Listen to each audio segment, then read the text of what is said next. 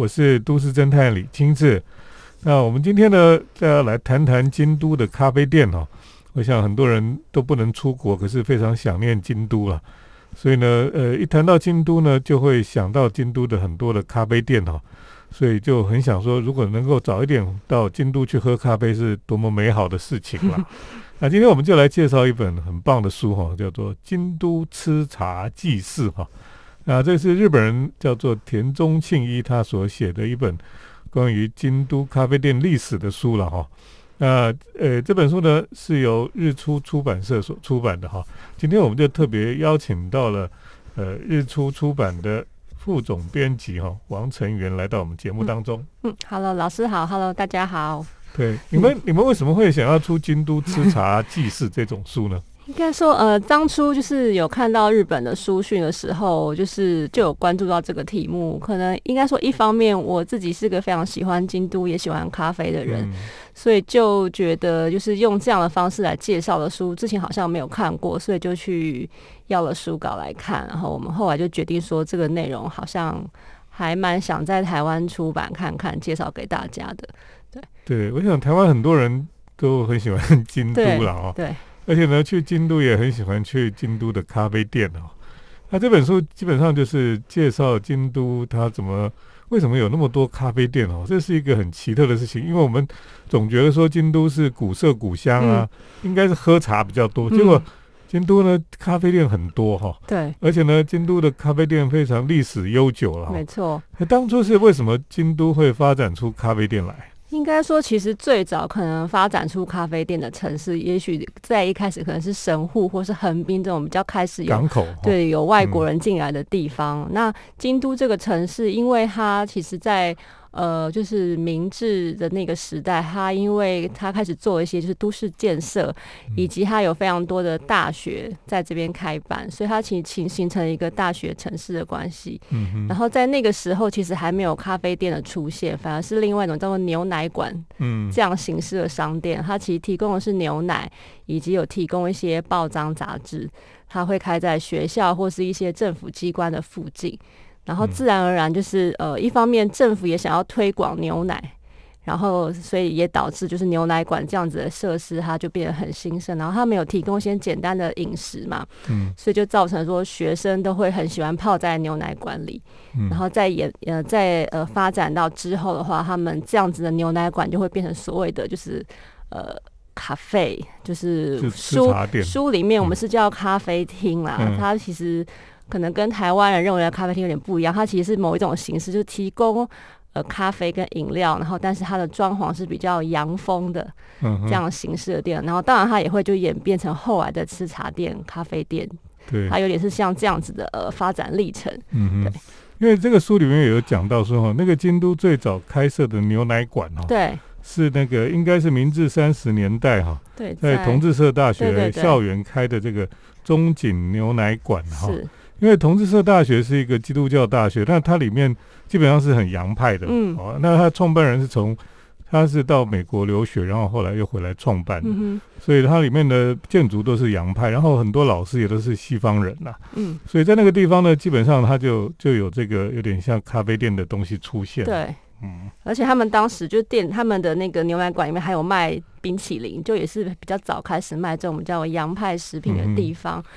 而且就是，其实京都大家就是以往都认知说它是一个古都，然后好像是一个比较日本 style 的地方。嗯。但是其实他们就是国内，他们日本是有做一些调查嘛。其实京都是呃牛奶消费量全日本最多的。哦。然后面包也是，其实最爱吃面包的是京都人。对，因为京都人是最早引进这个法国面包的。对对对，就是他们其实进进堂。他们的就是西化，其实是很早就开始的。是的，对，嗯，我想这个的确是有时候颠覆了我们一般人对京都的想象哈。因为很多人都觉得，哎，京都就是千年不变啊，然后古色古香啊。可是京都其实从二十世纪初期开始，它吸收了非常多新的。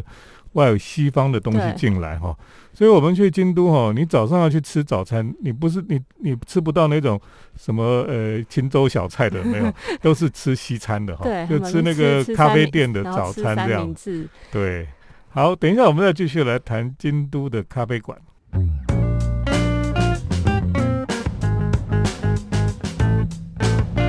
欢迎回到我们建筑新乐园节目我是都市侦探李清智今天呢，我们就是继续来谈这本书哈，叫《京都吃茶记事》哈。那刚刚我们谈到说，其实京都很早就开始有咖啡店哈。那京都其实有几家非常有名的咖啡店哈，有一家在这个呃京都大学的旁边哈，叫做静静堂嘛哈。这这家店其实历史非常悠久啊。对，它是一九三零年创立，所以它其实已经即将快要一百年了。嗯。然后呃，就是呃，静静堂这间它的创办人就是呃序木奇先生，他其实呃在东京念书，然后在那个时候他学习了做面包，所以后来他其实是去了法国学做面包，是日本最早一批的留学生。然后他就旅发两年多，然后还到欧洲每个地方去学习做面包的技术。然后，因为他在呃法国的拉丁区，就看到他们的学生在喝着咖啡啊，讨论事情的这个样子，他就觉得哇，我也想要让日本的学生也可以体验这种就是西洋文化的样子。所以他后来回来日本之后，他就选择在呃京都大学的附近，就是开了这间静静堂。嗯。然后呢，这个店面他还花了两年的时间去就是设计，他就把他在欧洲看到的那些就是各种融合了各种什么中世纪的建筑啊、瓷砖啊、花窗玻璃啊、中庭等等等。就是盖起了一间在当时的京都是非常就是呃让人很吃惊的一个建筑的样子。然后在那个年代，呃，面包在日本还很少见，所以他也是抢先就是在日本第一次卖法国长棍面包的店家。嗯，对。然后所以他就是一直到现在，他都还是有就是提供这个面包商品。嗯，对。然后他们的呃咖啡也是一直就是用同一款就是他们自己的配方豆。嗯，对，就是他他讲到说。呃，他希望可以有看到这个学生可以让边喝咖啡在那边读书哈。对，其实我也是很喜欢这种样子，就是在咖啡店读书啊，或者是讨论功课啊。对。可是我不晓得，这其实这有点像是，如果你好像比较好的学校附近，就会有很多咖啡店的，你有没有发现？哦，就是说，像比如说，你说台大附近啊，台大附近也很多咖啡店，那种巷弄里面都有很多小咖啡店，然后都是学生下午都在那边做功课啊，等等，或者讨论功课哈。那这是一种好像有咖啡店就比较有文化的感觉，哎。但是因为可能在呃过去的年代，咖啡店它的确也是扮演这样子的角色，它就很像是一种沙龙，就大家可以在这边聚集在一起讨论事情。那现在他们都去，学生都去麦当劳是吧？感觉不太一样哈，感觉不太一样，对。嗯。然后呃，像呃，就是因为这间就是静静堂的金大北门前，我我自己是有去过的嘛。嗯哼。所以那时候印象很深刻，就是它的建筑物真的还蛮就是古色古香。然后它就是书中也有提到嘛，他们其实是有委托他们的就是那种。木做的工艺大师帮他们做桌椅的，嗯，我那时候对他的桌子印象真的很深刻，就是就是那种大桌子，很大一张桌子。然后当时店里面也不是什么充满观光客的那种气氛，的确很多就是学生。对。然后那时候点了他们的就是咖喱面包，他们就是有参与，也是给学生可以吃的。对对对，他就是然后就是我。那个大桌子就是要让学生大家可以坐在那边讨论功课这样子。就对这个地方印象真的还蛮深刻的。他不是说在学运的时候，这个咖啡店也扮演蛮重要的角色。就是就是呃，当时好像就还有那种新闻报道提到，可能在某一次的什么冲突中，就有类似静静堂的员工，然后骑车去送货的时候，刚好有学生就是受伤了，他们就还。借他的车子，给他送他去医院，像这样子的这种传闻出现过，就是其实，在即便是呃学运很激烈的那个时候，他们也都还是持续营业的状态。对，因为其实他们那些那个你说参与反抗运动的人哦，其实当时很多都是在静静堂聚会。对，所以为什么你现在去静静堂里面哈，他们不太喜欢人家拍照？嗯，就是因为以前就是很多的这种抗议分子，或是说。反动分子哦，都是在那边聚集，所以他们很不喜欢人家在里面拍照。对，到现在还是这样子。所以在在这本书里面哈，其实谈到像这些呃京都历史非常久的咖啡店哈，嗯，它的这个历史源流啊，还有它这些都写的非常详细了哈。对。那么等一下哈，我们继续要来讨论另外一家咖啡店哦，这家咖啡店在。呃，京都也是非常有名，就是这个 Smart Coffee 哈，对在三条附近了哈。对，这家咖啡店，呃，你也去过嘛，对不我也去过。对？其实我也很喜欢这家咖啡店，因为它听说它当年哈其实是非常时髦的咖啡店，有很多嗯电影明星都去这里。对对对嗯，等一下我们再继续来讨论。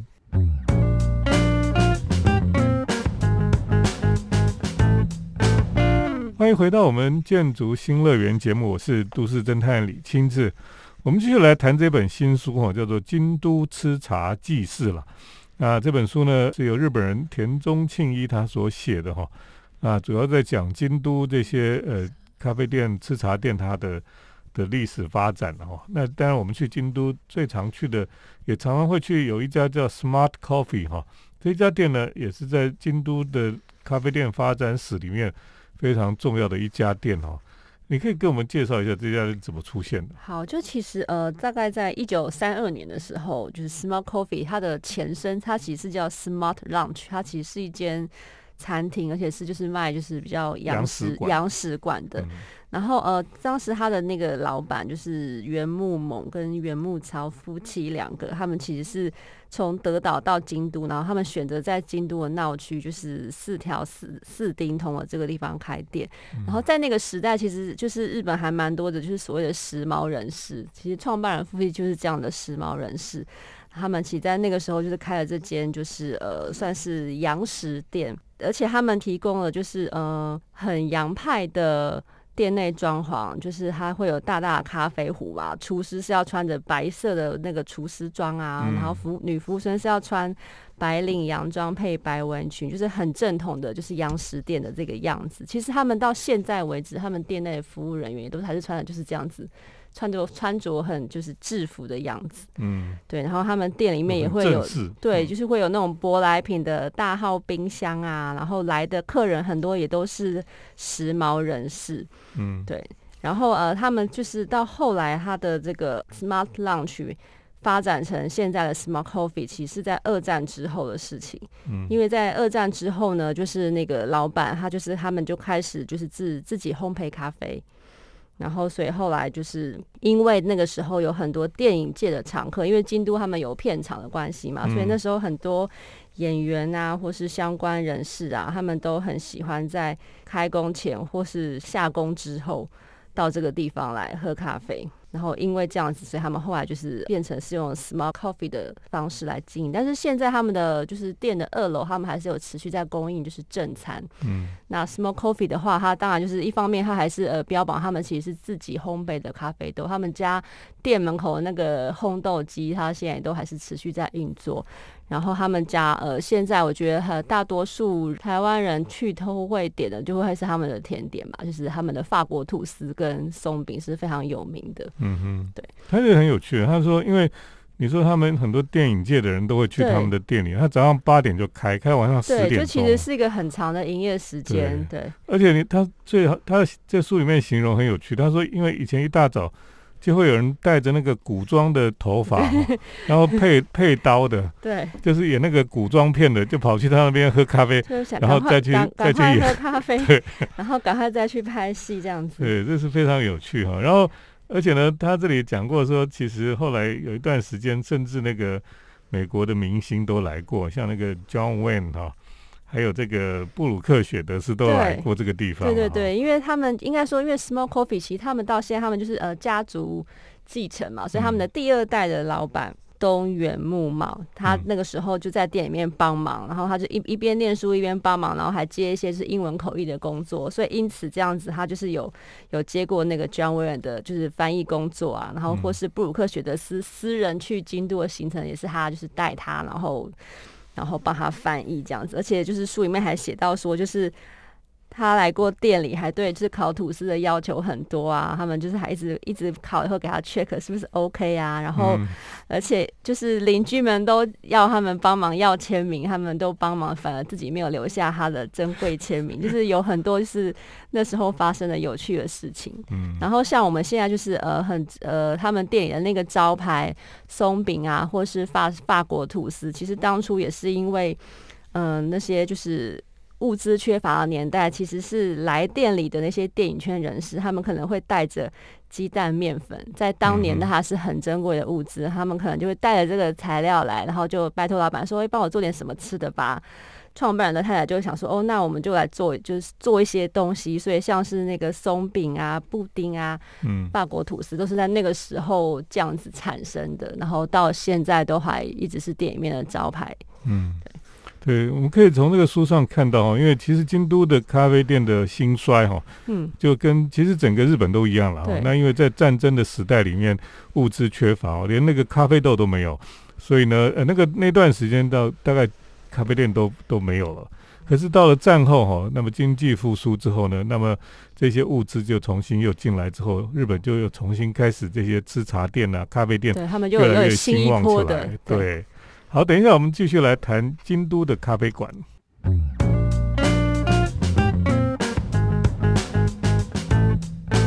我是都市侦探李清志。那么今天我们特别邀请到日出出版社的副总编辑王成元来跟我们谈谈他们所出版的《京都吃茶记事》哈。我想太多人都很想念要去京都喝咖啡了哈。那刚刚我们也谈到了很多呃京都有名咖啡店的历史哈。是那这本书里面其实讲更多了哈，我们没有办法一一的来谈。对，它其实是用年代嗯去区分，其实它都一一路讲到近代，就是第三波精品咖啡起来之后，在京都就是咖啡店的大概所有每个时代里面，在有名的咖啡店都都写了哈，对所以可以是说巨细靡遗啦。对，而且我我觉得就是它比较有意思的是，他嗯作者自己也说，他是经过这一次的访问，他才去真的知道说啊，原来其实可能这间咖啡店是从那间咖啡店学艺，嗯，再自己出来独立，就其实店家之间，或是店家跟呃就是烘豆坊之间的关系，就是一般平时是没有看出来，但它其实大家是有很密切的关系在。就是互相之间，所以书的最后其实是作者这边有做一个就是关系图，就是可，以那那个是很有趣哈。对，就是店家之间的关系其实是很密切的，应该也是因为京都这个城市它并没有真的那么大，嗯，对，所以他们有办法做出这样子的互相的关联。对对，其实有时候你在你如果在台湾好，像比如说在台北的咖啡圈里面啊，嗯，其实也有这种关系，对对就是说就是谁本来在谁的店里面学艺，后来又自己出去开，那种很多。对就是这些东西，就是啊，就是熟客知熟客可能会知道，但如果嗯听到了这样子，就会觉得啊，好像要多认识一点点的这感觉。而且这本书里面还有提到哈，因为京都是一个呃古色古香的城市哈，那京都很多咖啡店其实是老屋哈，历史建筑在利用了对哈。这种咖啡店，我觉得咖啡店用老房子其实是最最好，因为老房子有一点点有一种老老的霉味哈。嗯，可是咖啡香刚好可以去除这些不好的味道，我觉得在呃老方这里呃开咖啡店是很棒的事情了。对，嗯就是他书里面就最后有一个章节，还有特别针对这个就是古都特有的，就是丁家火化，还有做一些介绍。嗯就是因为其实京都有很多就是已经呃闲置没有在利用的空间，所以后来就是开始有一些，例如一开始是居酒屋或是餐厅，他们会利用这样子的空房，嗯，但是一开始就是比较去打说，诶，丁家跟咖啡结合在一起的，其实是一间叫做哦咖啡 People Otic Hello，、它其实是在二条城附近。这间是第一间所谓标榜它是呃丁家跟咖啡一起结合，但是我相信可能台台湾很多人就是熟够熟悉京都，一定也知道另外有一个系列叫做沙拉萨，嗯他们也是非常有名，就是他们利用老屋来做结合，然后好，他们现在在京都市区也有好几间分店。那他对们第一间最有名的就是在西镇的地方，他们用一间就是老的，就是汤屋改建而成的。嗯，老师对那个刚听说老师也去过，那个也出现在 电影里面。对，对，所以这个在京都哈，我觉得有一个很蛮有趣，就是你在老房子里面喝咖啡，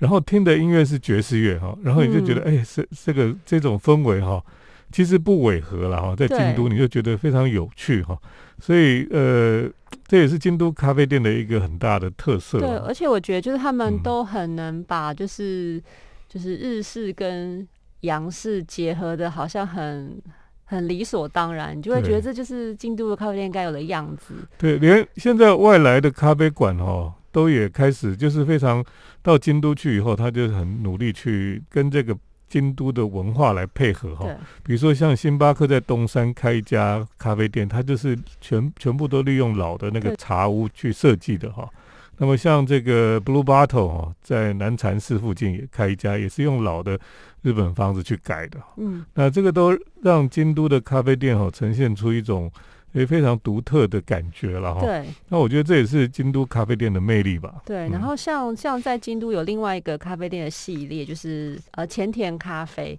因为嗯他们就是利用了就是那种旧废弃的校舍，然后嗯利用它的校舍空间来来开咖啡店，所以他们就会有就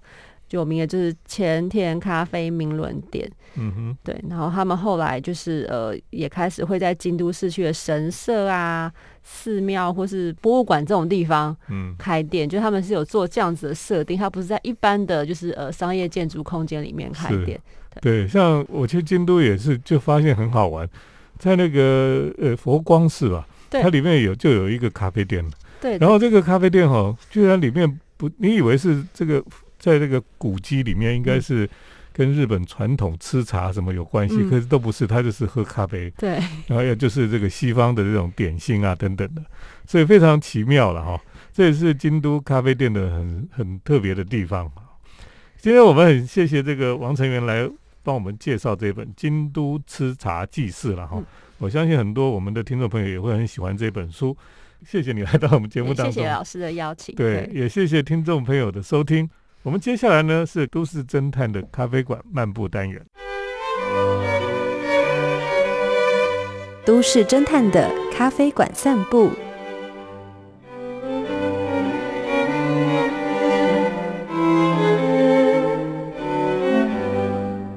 欢迎来到我们都市侦探的咖啡馆漫步单元。那么今天在单元中跟大家来分享一个非常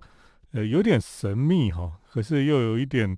呃非常秘境的一个咖啡店。这个咖啡店呢是位于在阳明山平等里里面的一个在温室里面的咖啡店。那么呃，我们知道像春天来了哈，大家都跑到阳明山去哈。呃，看到有樱花哦，哦，最近很多的樱花。那么在平等里上面有很多地方也种了很多漂亮的樱花。呃，除了樱花之外呢，也有别的不同的植物哈、那么呃，吐着新芽，都非常的漂亮。那在平等里呢，有一个园园艺的园区哈、那么叫做里山呐啊里山里面有一个温室，温室里面呢有一家咖啡店。叫做 Mercy 啊，这个 Mercy 里山哈、这一家咖啡店呢，平常你想要去喝，不见得喝得到，因为呢，这个咖啡馆哦，其实不定时开放。呃，前一阵子呢，曾经在二二八的连假那几天有开放，然后就很多人跑去那边，呃，去体验这个很神奇的感觉。最近呢，又有一个周末，它又开放了。所以呢，我也找到机会，就赶快去喝一杯咖啡，就发现其实是很有趣了哈。就是说，这个咖啡店也不是常常有，呃，也不是常常开。那你要去的时候呢，你就是刚好它某一个假日，它就会开放，然后就可以去那边喝咖啡这样子。这个咖啡馆哈，其实位于这个一个园区里面呢。那这个园区呢，就是里山这个园区哈。呃，里山这个园区呢，其实它是一个，就是像苗圃哈，也不能算是苗圃了哈。它里面呢有很多的呃进口的这种像松树了哈，黑松啊，或是其他的植物，有一些像这些呃大型的盆栽哈，要么都是从日本进口的。所以呢，呃，这个就是很多人在做庭园设计的时候呢，会来这里找一些呃不一样的植物。呃，那么中里面呢，也有他们也有设计了一个呃日式的庭园，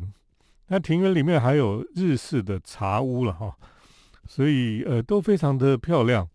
那么等于说你到这里呢，你要先有一个入场券哈，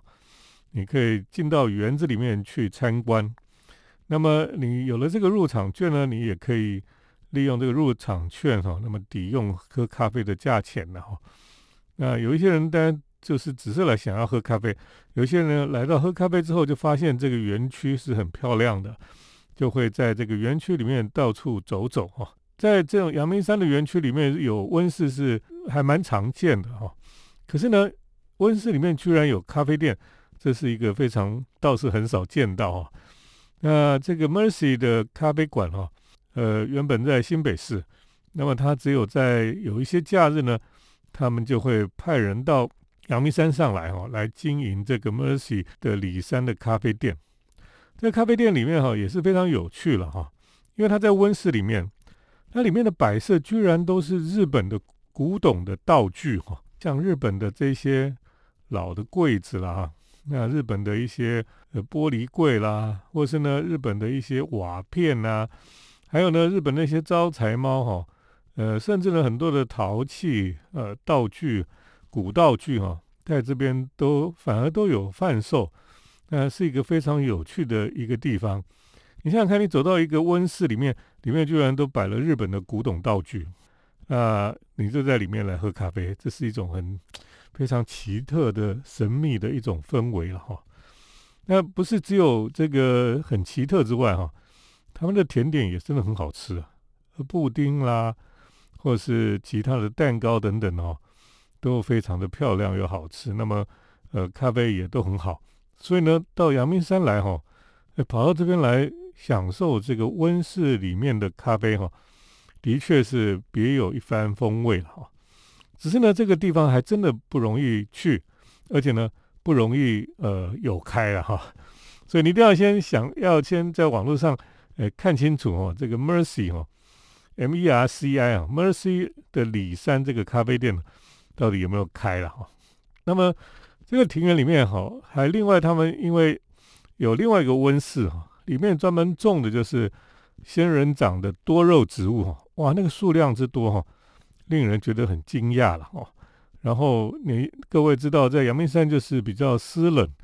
可是呢，这边要种仙人掌，就只好把它种在温室里面哈。那有些人很喜欢这种多肉植物，在这里看得到。不过呢，我觉得最欣赏的就是它里面的这个呃庭园里面另外一个茶屋的空间哈。那里面呃他们的使用的材料啦、摆设的都很有那种侘寂。瓦比萨比的美感哈，啊，算是一个非常有味道的一个空间了哈。所以呢，下次如果你有机会到阳明山上去哈，